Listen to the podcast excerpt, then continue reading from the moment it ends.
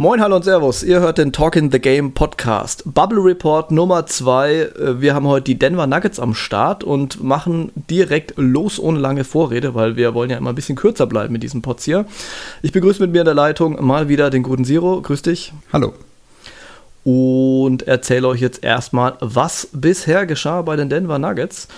Die Nuggets haben einen Rekord von 43 Siegen und 22 Niederlagen und sind damit Dritter in der Western Conference, also können sich durchaus auch dieses Jahr wieder als eines der Top-Teams betiteln, selbst betiteln. Ähm, O-Rating 9. ligaweit, also durchaus eine Top 10 äh, Offense gestellt mit 112,5 Punkten oder einem Wert, äh, O-Rating-Wert. Ähm, in der Defense ein bisschen schlechter, 13. ligaweit mit 109,5 im D-Rating. Und insgesamt einem super langsamen Spiel tatsächlich. Ähm, die Nuggets haben eine 97,2er Pace aufgelegt, sprich, äh, sie sind wirklich, wirklich langsam. Was auch ein bisschen verwundert teilweise, weil sie haben ja dann durchaus auch ein paar junge Spieler im Kader. Aber halt auch ein paar äh, Jungs, die dann durchaus einige Kilos mit über den Platz geschleppt haben. Spoiler Alert. Auch da hat sich aber ein bisschen was geändert an der Fettfront, nenne ich es jetzt einfach mal. Wow. An der Fettfront. An der Fettfront, ja, das glaube ich, kann man bei, na gut, das ist jetzt kein Spoiler-Alert eigentlich mehr, ne? bei, bei Jokic durchaus sagen, da gab es ja einige Bilder in, äh, mit Fett, meinte ich jetzt eher so die Burger King-Tüten und das Zeug, was er da in die Kamera gehalten hat, aber gut. Ja, du alter Fettshamer, du. ja, Fettshamer bezogen auf Tüten. Ja. Wie auch immer, ähm, die Nuggets nehmen äh, ziemlich wenig Dreier insgesamt, sind da 26. Liga weit, aber dafür natürlich sehr viele Zweier, 5. Liga weit. Und ich weiß nicht, ob man sie damit so ein bisschen als, als Gegenmodell zu den Rockets fast schon bezeichnen kann, aber es äh, ist natürlich dann schon stark abweichend von dem, was die Rockets da zum Beispiel auf dem Platz zaubern. Sie kommen ziemlich selten insgesamt an die Linie, sind da mit 27. Liga weit, ziehen also sehr wenig Freiwürfe, was äh, verschiedene Gründe hat, aber dazu kommen wir dann später noch. Und insgesamt äh, rebounden sie, war jetzt auch noch ein bisschen bemerkenswert, vorne ziemlich gut, Zweiter in Offensiv-Rebounds, äh, hinten aber relativ schwach. Da ist man dann 20. also bei der Defensiv-Rebounding Percentage. Und der gute Zero kann uns jetzt mal einführen ins Roster. Wer startet und wer lungert auf der Bank rum? Was mir gar nicht so aufgefallen ist, dass Will Barton seit einigen Jahren startet bei den Nuggets auf der 3, mhm. der das wirklich super unaufgeregt macht, würde ich jetzt mal sagen, und äh, auch ja, in, einem, in einer äh, sehr angemessenen Effizienz und das sich natürlich auch verdient hat, da jetzt, ähm, ja, damals, als er von der Bank gekommen ist, ist er mir nur das erste Mal so richtig aufgefallen. Da hat er seine erste richtig gute Saison gehabt vor, vor vier Jahren oder so hatte ich ihn im Managerspiel, hat er ganz gut abgesahnt. Mhm. Ansonsten haben sie im Backcourt natürlich noch Jamal Murray, der diesen Giga-Vertrag unterschrieben hat und äh, Gary Harris und äh, unterm Korb lungern da Paul Millsap und Nikola Jokic rum, ähm, was, naja, ja, richtig, richtig starke Starting Five auf jeden Fall ist. Ähm, auf der Bank den Kollegen Grant, zu dem wir später noch kommen werden, äh, Monte Morris, übrigens echt ein cooler Spieler, Tory Craig, ein ja. weiterer cooler Spieler, Otto Potter Jr., ein bisschen eine Enttäuschung, äh, Noah Vonley, ja, Füllspieler, Troy Daniels und PJ Dozier, die stelle ich jetzt mal unter ferner liefen. Also PJ Dozier hast ja in unserem Quiz, ich weiß nicht, ob das jetzt schon veröffentlicht ist in unserem Quiz-Podcast, an diesem Zeitpunkt oder nicht, aber da hast du ihn ja ein bisschen unter Wert verkauft, weil ein bisschen Wert hat er jetzt ja dann doch, hat er jetzt bei den Nuggets einen Mehrjahresvertrag abgesahnt und wir haben uns noch drüber lustig gemacht. Ne? Habe ich ihn unter Wert verkauft? Ich habe doch nur gesagt, dass er, dass niemand weiß, wo er spielt. ja, genau. Jetzt wissen wir es. Genau, ja, die äh, hängen auch so ein bisschen auf der Bank rum. Wir haben ja, oder wir, wir machen es grundsätzlich immer so, dass wir so ein bisschen erzählen, wer ist jetzt eigentlich nicht dabei in der Bubble, weil ja dann doch einige Spieler einfach entweder keine Lust haben oder äh, gesundheitliche Bedenken haben oder andere Gründe nicht dabei zu sein. Bei den Denver Nuggets ist es jetzt aber tatsächlich so, dass im Prinzip alle da sind, also dass der, der Kader vollzählig ist, obwohl die Nuggets ja eins der Teams waren, die relativ viele Corona-Fälle im Vorfeld hatten. Also Nikola Jokic zum Beispiel hat sich angesteckt in Serbien, noch wird aber dabei sein, also ist wohl auch schon wieder quasi fit gemeldet. Da muss er dann so ein, so ein Protokoll durchlaufen werden mit einer gewissen Quarantänezeit äh, und Tests und so weiter, aber er wird definitiv dabei sein. Mike Malone, ähm, der Trainer, war selber auch positiv, ist aber auch wieder fit und hat es auch äh, trotz seines im Vergleich zu den Spielern jetzt ähm, etwas fortgeschrittenen Alters sehr, sehr gut überstanden. Ist aber auch ganz gut in Shape, der gute Mann. Und äh, drei weitere Spieler sollen jetzt erst kürzlich positiv getestet worden sein, da muss man mal gucken. Ähm, der einzige, bei dem ich jetzt irgendwie nicht so richtig sicher war, was sind denn jetzt, weil die Zahlen oder die Angaben, die ich zu ihm gefunden habe, waren dann doch schon ein bisschen älter, war Bol Bol. Der hat Fuß sozusagen. ja. Aber ich äh, weiß jetzt nicht so richtig, was ist jetzt mit dem? Ist der jetzt wieder fit oder ist der immer noch raus? Naja, der hat ja auch diese Saison noch nicht gespielt. Also das ist. Nee. Äh, also nicht, dass er jetzt das Pendel rumreißen würde, aber nur der Vollständigkeit nee, halber. Den brauchen wir jetzt erstmal noch nicht mitzählen. Genau. Aber auch wenn Bol Bol nicht dabei ist, Zero, glaube ich, der Kader weist jetzt nicht so wirklich viele Lücken auf, glaube ich. Oder hast du da nee. was gefunden, wo du sagen würdest, da klafft ein tiefes Loch? Nee, gar nicht. Also die, die Starting Five ist sogar relativ ausgeglichen.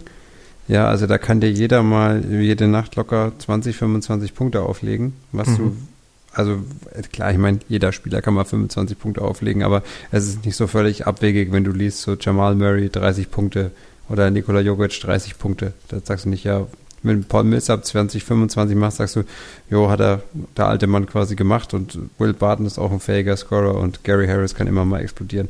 Also die Starting Five ist schon schon richtig, richtig stark und auch äh, Grant von der Bank oder naja, Tory Craig kann natürlich nicht viel scoren, aber Otto Porter Jr., äh, nicht Otto Porter natürlich, Michael Porter Jr., ja. wenn der mal ins Laufen kommt, dann ja, hat er ja auch ein riesiges Potenzial, konnte er jetzt noch nicht so abrufen. Leider, leider in diesen zwei Jahren NBA-Zugehörigkeit, von denen er ja eins gar nicht gespielt hat im Prinzip. Ja, eben. Ja, schwierig. Also die, ich kann da jetzt auch keine Lücken ausmachen. Man könnte natürlich sagen, man man befürchtet, dass irgendwie äh, Paul Millsap irgendwann ja, doch mal alt wird, in Anführungsstrichen, aber das ist mhm. ja, nicht so der Fall. Also, dass er halt relativ viele Spiele verpasst hat, ein knappes Drittel der Saison. Aber ansonsten macht er das echt ganz gut und ist defensiv eine, eine wertvolle, wichtige Ergänzung zu Nikola Jokic. Ja, also bei Millsap habe ich jetzt äh, noch mal ein bisschen rumgelesen, weil ich mal wissen wollte, inwiefern er denn fit ist und wie fit. Und wird im Prinzip überall geschrieben, dass er, also dass er gerade einer derjenigen ist, die halt von dieser Pause brutal profitiert haben, weil er hat ja, wie gesagt, äh, diese Saison 21 Spiele verpasst, hat an allen möglichen WWchen so ein bisschen rumlaboriert und hat jetzt wohl da die Zeit genutzt, das wirklich ähm, entsprechend auszustehen, dann auch nochmal die, die richtigen Stellen äh, zu trainieren, also die richtigen Muskelgruppen, um sich da so ein bisschen nicht zu immunisieren, ne, aber das Ganze so ein bisschen äh, wegzudrücken und scheint jetzt wieder richtig fit zu sein. Und es ist natürlich nach wie vor so, Paul Millsap, auch wenn er jetzt äh, 34 Jahre alt ist und dann wirklich mal so in, in den Spätherbst in seiner Karriere einfaden dürfte, behaupte ich jetzt einfach mal. Gerade hinten extrem wichtig und vor allem seine, seine Spielschleue. Also im Zusammenspiel, gerade mit Jokic, hast du halt zwei Jungs vorne drin, die wirklich spielintelligent sind, die auch mal äh, den Ball verteilen können. Also Jokic natürlich ganz besonders, das ist sowieso klar, aber auch Paul Millsap kann das jetzt ein bisschen, auch wenn die Assist-Zahlen da nicht äh, großartig darauf hindeuten. Aber der, der hält das Spiel mit am Laufen und gerade neben Jokic brauchst du natürlich jemanden, der hinten ganz clever ist und das äh, macht er halt auch. Ja, und ansonsten äh, im Prinzip jede Position doppelt besetzt, mindestens doppelt besetzt bei den Nuggets. Sie haben so ein bisschen ausgemistet, in Anführungszeichen, ähm, oder ausgedünnt, besser gesagt, nicht ausgemistet. Denn äh, Michael Beasley, äh, nicht Michael Beasley. Malik Beasley, ja. Malik Beasley. Ja, Michael Beasley wäre auch witzig eigentlich, der fehlt mir noch äh, hier in der Bubble. Ähm, aber Malik Beasley ist ja nicht mehr da, der ist jetzt bei den äh, Minnesota Wolves. Timberwolves, genau, also darf dann vielleicht in die andere Bubble, sofern diese schwachsinnige Chicago-Bubble-Idee da wollen wir jetzt nicht näher drauf eingehen, aber wir finden es nicht so geil, glaube ich. Ähm, sofern die durchgesetzt werden sollte, dann kann er sich da noch ein bisschen präsentieren. Aber äh, den brauchen sie auch nicht, weil das Team ist definitiv tief genug dafür. Und die VIPs des Kaders, die sind da relativ schnell rausgegriffen. Also zum einen natürlich mal äh, Nikola Jokic, 20,2 Punkte dieses Jahr, 10,2 Rebounds, 6,9 Assists, also ein sehr stabiles 2010 Double-Double aufgelegt im Schnitt und dann auch ordentlich den Ball verteilt. Auf dessen ähm, ja, körperliche Verfassung kommen wir dann gleich, weil das ist dann nochmal ein Sonderpunkt. Jamal Murray natürlich der andere. Aus meiner Sicht, der muss jetzt natürlich zeigen, also nicht nur jetzt, sondern er muss generell mal zeigen, dass er halt diesen äh, monströsen Vertrag wert ist. Ich bin so ein bisschen, muss ich gestehen, ich weiß nicht, wie es dir geht, Jamal Murray, Skeptiker ist vielleicht zu viel gesagt, aber ich schaue da schon so mit, mit ganz leicht gerunzelter Stirn immer drauf, was er so treibt, weil man muss schon klar sagen, ein wirkliches Star-Duo, aus meiner Sicht, äh, haben die Denver Nuggets noch nicht. Also sie haben Jokic Und dann muss man mal ein bisschen gucken. Also Jamal Murray könnte natürlich so der zweite Star sein. Dieses Jahr 18,8 Punkte, 4,8 Assists, 3,9 Rebounds. Das sind schon gute Zahlen. Aber ich glaube, man wird ihn jetzt nicht unbedingt verwechseln mit, mit einem Chris Paul-Typ äh, von Point Guard, oder? Nee, nächste Frage. okay, also du, du, teilst meinen äh, Skeptizismus hierzu. Naja, schauen wir mal, wie, wie er sich da präsentiert, aber er ähm, hat sich schon immer ähm, jedes Jahr jetzt auch gesteigert und äh, ja, ich weiß nicht, schau mal. Er hat mich bisher einfach noch nie so richtig überzeugt.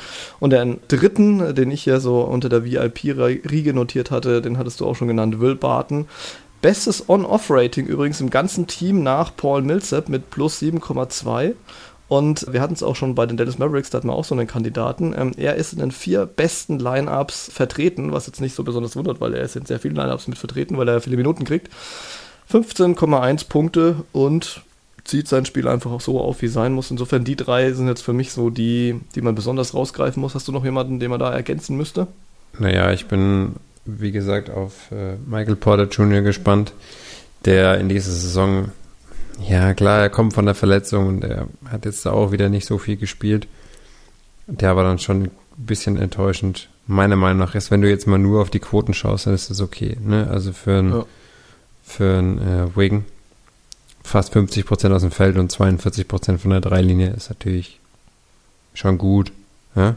ja? Aber das Volumen ist einfach, er hat noch nicht so viele Minuten bekommen und ja, er galt ja als einer der talentiertesten Spieler überhaupt in dem Draft-Jahrgang und der, der Jahrgang der 2018 ist ja nicht so schlecht ja, mit Luka Doncic, Trey Young und dem großen Versprechen, das Marvin Beckley irgendwie da noch gegeben hat und DeAndre Ayton. Also eigentlich hast du da echt mal einen starken Jahrgang gehabt und selbst da sollte er vorne mit eigentlich mit auftauchen sozusagen. Mhm. Und äh, das ist ja jetzt noch nicht so der Fall gewesen. Deswegen bin ich gespannt, was da denn noch kommt. Ich wünsche es mir, weil ich mir eigentlich für jeden Spieler in der NBA wünsche, dass er äh, fit bleiben kann und äh, ordentlich aufspielen kann. Aber gerade für die jungen Spieler, die dann doch recht hoffnungsvoll in die Liga kommen und äh, dass er da ja bis an Rang 14 überhaupt gefallen ist in der Draft, war ja auch den Rückenproblemen schon geschuldet.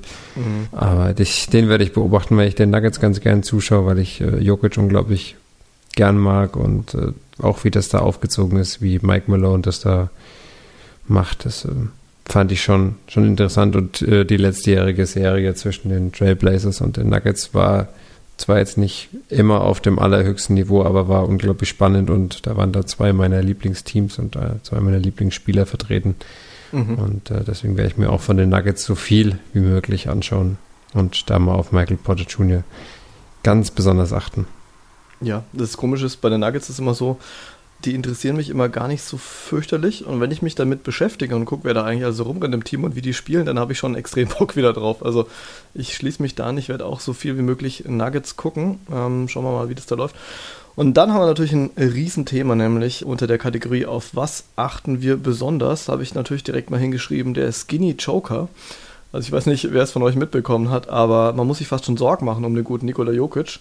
Er hat ja jetzt ein paar Jahre gehabt, da war es okay. Letzte Saison hat er dann mal so richtig ordentlich zugegriffen in der Offseason und hat sich dann bei allem, was die amerikanische Küche so hergibt, bedient.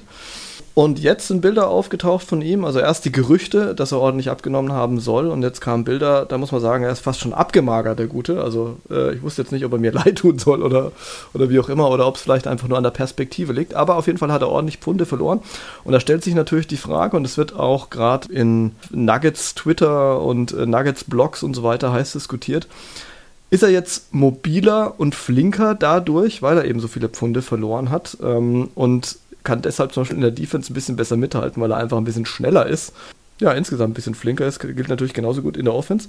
Oder ist er damit jetzt dann einfach zu dünn und kann leichter rumgeschubst werden und sein Spiel nicht mehr so aufziehen? Weil man muss natürlich auch sagen, sein Spiel hat in gewissen Teilen zumindest auch darauf gefußt, dass er natürlich zum einen sehr groß ist, zum anderen aber auch halt sehr stabil gebaut war. Und leicht rumschubsen war natürlich mit Nikola Jokic nicht so. Ich weiß nicht, wie siehst du das, Siro? Oh, also ich bin da wirklich gespannt, weil sein Spiel ja auch nie irgendwie auf Athletik und so weiter beruht hat. Also es, es hilft natürlich in der Defense, wenn du ein bisschen schneller auf den Beinen bist, aber das wird jetzt sicherlich nie seine Stärke werden in der Verteidigung. Ne? Also das, ja. er macht das ja ganz clever, hat halt einen hohen Basketball-IQ. Da kann er schon viel kompensieren. Ich weiß jetzt nicht, ob das so ja, langfristig auch so bleibt, dass er diese, diese Figur hält, weil wenn du halt, wie gesagt, die Tendenz dazu hast, immer vielleicht mal das eine oder andere Pfund zu viel mit dir rumzutragen, dann hält sich das meistens auch hartnäckig oder kommt halt zurück. Das ist dann der Jo-Joker-Effekt oder der Jo-Jokic-Effekt. Ganz toller Gag. Ähm, aber ich glaube nicht, dass er halt viel rumgeschubst werden kann, weil er immer noch stabilen Körperbau auf jeden Fall mitbringt, auch wenn er jetzt ein bisschen schlanker ist. Und ähm, kannst dann davon ausgehen, dass wenn er da irgendwie Workouts gemacht hat, dass er dann dafür ein bisschen muskulöser ist. Und ähm, sein Spiel aufzuziehen beruht ja ganz viel auf Finesse und auf ähm, ja, Trickery, sag ich jetzt mal. Und ähm, von daher ja.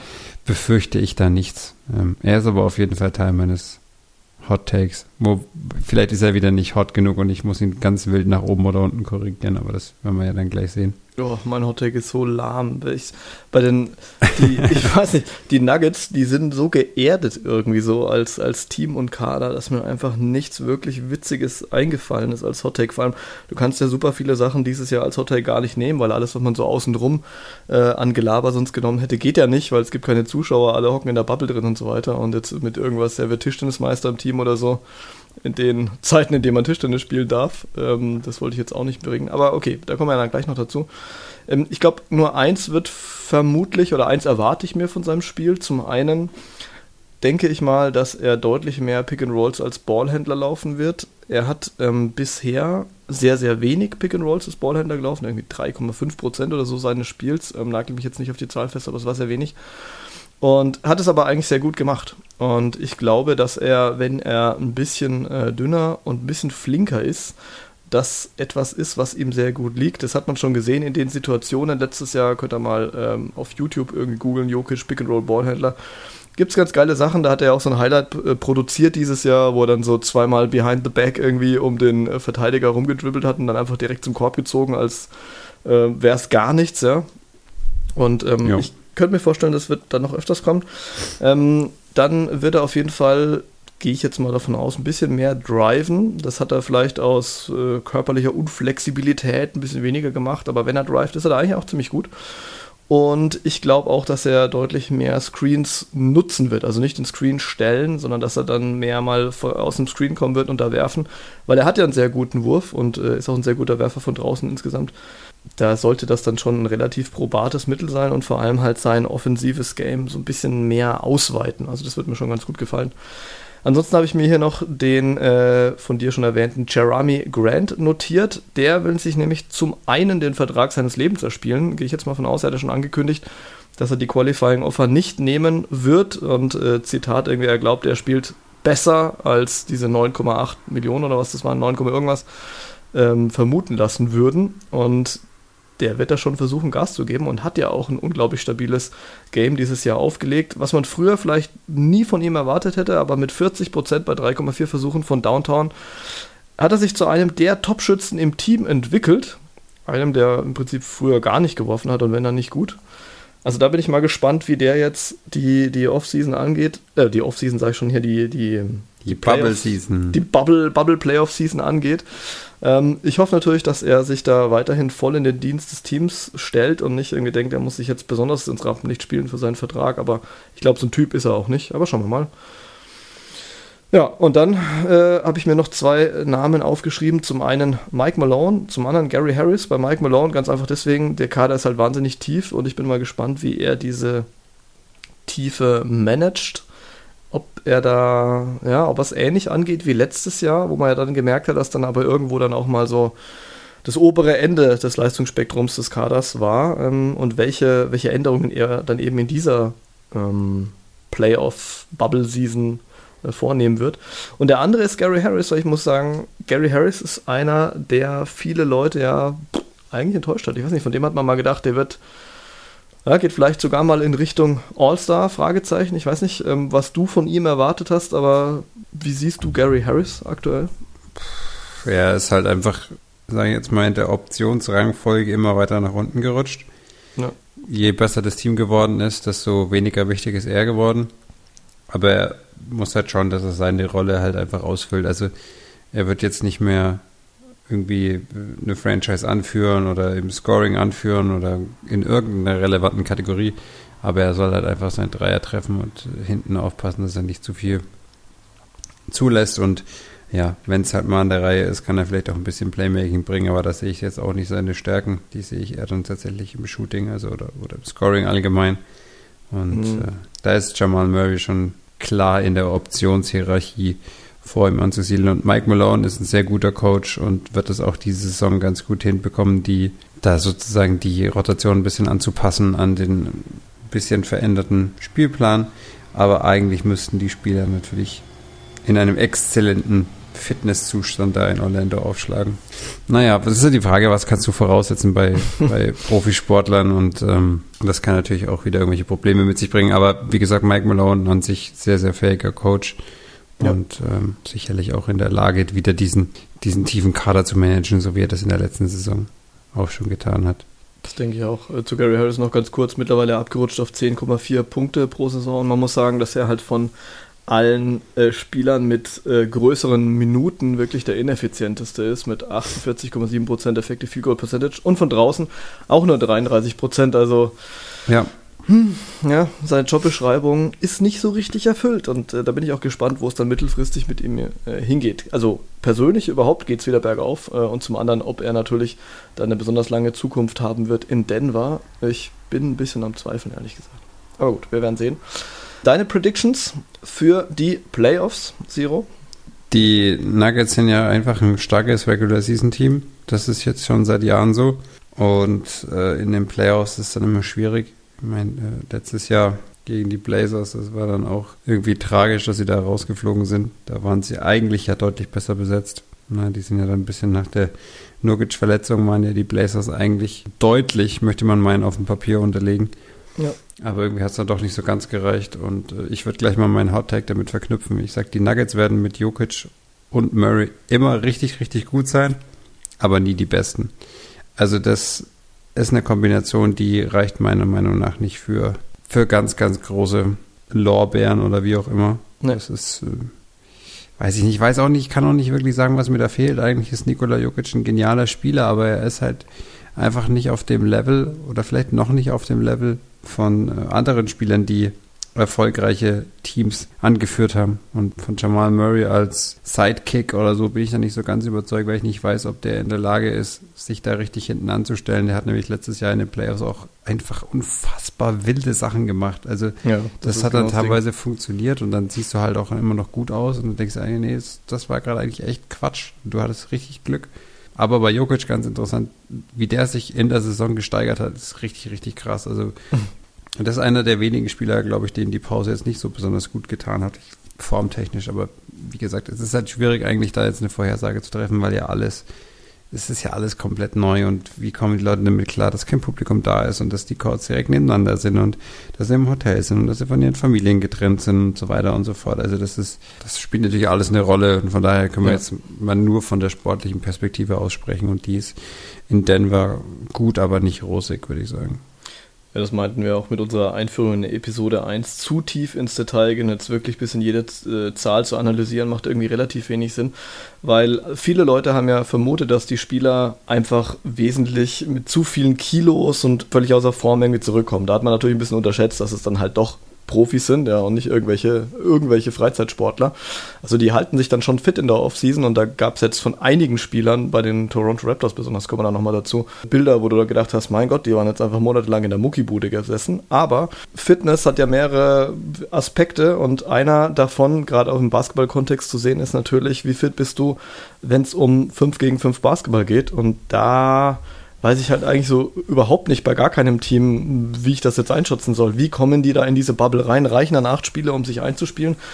Bisher ähm, hat man jetzt von einigen gehört, sie haben quasi gar keinen 5 gegen 5 Basketball gespielt und wenn dann halt mit irgendwelchen Truppen von Leuten, die sie halt um sich herum versammelt haben, die dann zusammen so ein bisschen in so einer Halbquarantäne waren oder wie auch immer man es nennen soll. Das ist natürlich kein kompetitiver NBA-Basketball dann. Insofern schauen wir einfach mal, wie es läuft. Ähm, ich glaube ehrlich gesagt, also meine Predictions ist jetzt, dass äh, bis auf die beiden LA-Teams Denver theoretisch jeden schlagen kann. Deswegen könnte ich mir vorstellen, dass wie auch immer die Konstellationen dann sind, die Western Conference Finals drin sind, aber spätestens dann ist halt Schluss.